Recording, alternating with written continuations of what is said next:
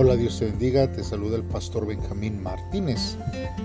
Este día, hermanos, vamos a estar meditando en Hebreos capítulo 9, del versículo 23 al 28. Como título, este devocional lleva juez y salvador del mundo. Te invito a que pauses este audio si aún no has hecho una oración para pedirle a Dios que hable a través de este devocional y que Él sea el que eh, obre en este día en nuestras vidas.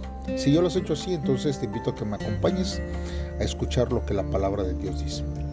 La palabra de Dios dice de la siguiente manera.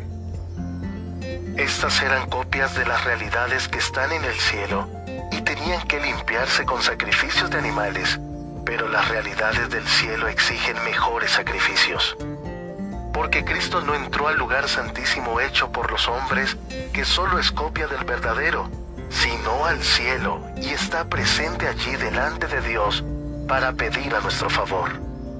Cristo se ofreció a sí mismo, pero no muchas veces como lo hace el sumo sacerdote aquí en la tierra. El sumo sacerdote entra al lugar santísimo una vez al año para ofrecer sangre ajena. Si fuera así con Cristo, habría tenido que sacrificarse muchas veces desde que se creó el mundo. Pero Él vino en estos últimos tiempos y se ofreció de una vez por todas, sacrificándose a sí mismo para acabar así con el pecado. Todos los seres humanos morirán una sola vez y después vendrá el juicio. También Cristo se sacrificó una sola vez para perdonar los pecados de muchos. Él vendrá por segunda vez pero ya no para ofrecerse por los pecados de la gente, sino para salvar a los que esperan su venida. Muy bien hermanos, pues vamos a estar meditando en la palabra de Dios a través de estos versos. Hermanos, eh, en cierto modo, hermanos, de acuerdo a esta cita bíblica, nosotros podemos ver que podemos entender de forma total en que el tabernáculo terrenal fue un reflejo y un símbolo de las realidades celestiales. Esa purificación de las cosas celestiales puede más bien interpretarse como una referencia a la obra espiritual de Cristo por nosotros en el, en el, cielo, hermanos.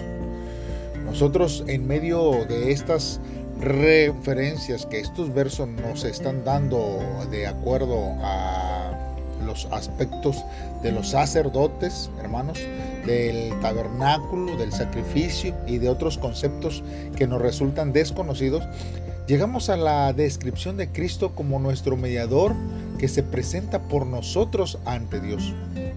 Podemos nosotros identificarnos con esa función y sentirnos alentados por ella. Cristo, hermanos, está de nuestra parte al lado de Dios. Él es nuestro Señor y Salvador. Él no está allí para convencernos o recordarnos a Dios que nuestros pecados fueron perdonados, sino para presentar nuestras necesidades y también nuestro servicio a Él como una ofrenda. Por eso, nosotros podemos ver que todas las personas mueren físicamente, pero Cristo murió para que nosotros no tuviéramos que morir espiritualmente. Podemos tener una maravillosa confianza en su obra de salvación a nuestro favor, quitando nuestro pecado que estaba ya haciendo un daño en nuestra vida espiritual de tal forma que nos llevaba a la muerte. Pero Él lo quitó ese pecado del pasado, pero también del presente. Y el Señor sigue quitando el pecado aún en el futuro. Él perdonó nuestros pecados del pasado cuando murió en la cruz. Él se inmoló una vez y para siempre él nos envió al Espíritu Santo para ayudarnos a enfrentar el pecado presente. Y Él se presentó por nosotros en el cielo como nuestro sumo sacerdote. Y ha prometido regresar y resucitarnos a una vida eterna en un mundo en que no se permitirá el pecado. Por eso la consumación de los siglos, esta, esta, esta frase se refiere al tiempo de la venida de Cristo a la tierra en cumplimiento de las profecías del Antiguo Testamento. Él, hermanos, entró en la nueva época de gracia y de perdón. Todavía estamos viviendo en la consumación de los siglos. El día del Señor ha empezado y terminará cuando Cristo regrese. Por eso nosotros, hermanos, tenemos que afianzarnos siempre en la verdad que el Señor nos da para cada uno de nosotros y vivir conforme a los propósitos de Dios, viviendo cada día solamente en el Señor. Por eso, hermanos, en este devocional tenemos que meditar por lo menos en dos cosas. Primero, hermanos, necesitamos preguntarnos, ¿qué cambio produjo en mí la redención perfecta del Señor Jesucristo? Debe de haber un cambio, debe de haber algo diferente, un antes y un después. Y eso, hermanos, solamente es por parte de nuestro Señor Jesucristo que obra sobre nuestras vidas. Ese cambio que solamente Cristo es el que nos puede dar, ese cambio que solamente lo recibimos de parte de, de Dios. Y nosotros también nos debemos de preguntar cómo en este tiempo debemos vivir sabiendo que hemos sido librados de la muerte y del juicio por la gracia de nuestro Señor Jesucristo. Tiene que haber gratitud en nuestra vida, agradecimiento porque nosotros ya no estamos eh, condenados a una muerte eterna si permanecemos en nuestro Señor, en Cristo Jesús. Tenemos nosotros que vivir conforme a la voluntad de Dios. ¿Por qué no hacemos una oración a Dios en este día y le pedimos a Él que Él sea el que nos ah, lleve a obedecer su palabra, pero solamente a ver la magnificencia de su obra a través de este sacrificio que Jesús ha hecho hacia nuestras vidas. Señor, en esta hora estamos delante de ti, Padre, sabiendo, Señor, que, oh Dios, todo hombre tendrá que comparecer ante este juicio que eh, está ya dispuesto para todo aquel eh, que busca hacer tanto tu voluntad como la que no, Señor. Y este tiempo, Señor, nosotros te damos gracias porque ahora eh, sé que la salvación se encuentra en el poderoso nombre de tu Hijo Jesucristo. Y eso, Señor, nos trae esperanza en lugar de temor.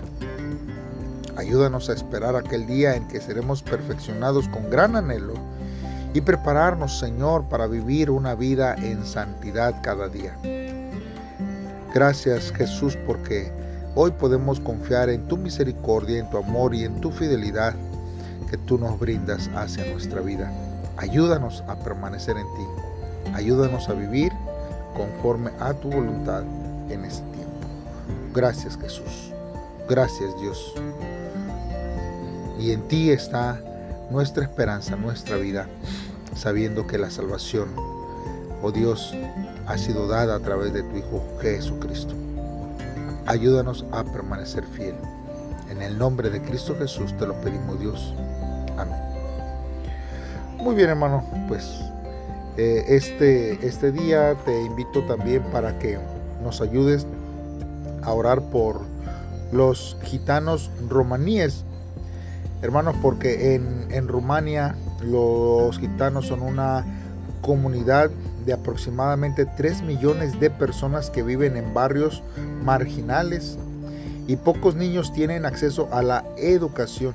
Además, son víctimas de un círculo vicioso de pobreza, machismo y matrimonio infantil pues ya que ellos se casan entre los 12 y 13 años.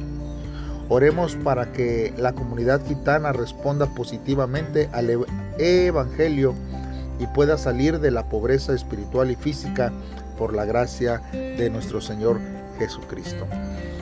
Bien, hermanos, pues así nos estamos escuchando en un devocional más el día de mañana. Acompáñame y comparte estos devocionales que cada día traemos y esperando que sean de bendición para tu vida. Saludos y bendiciones.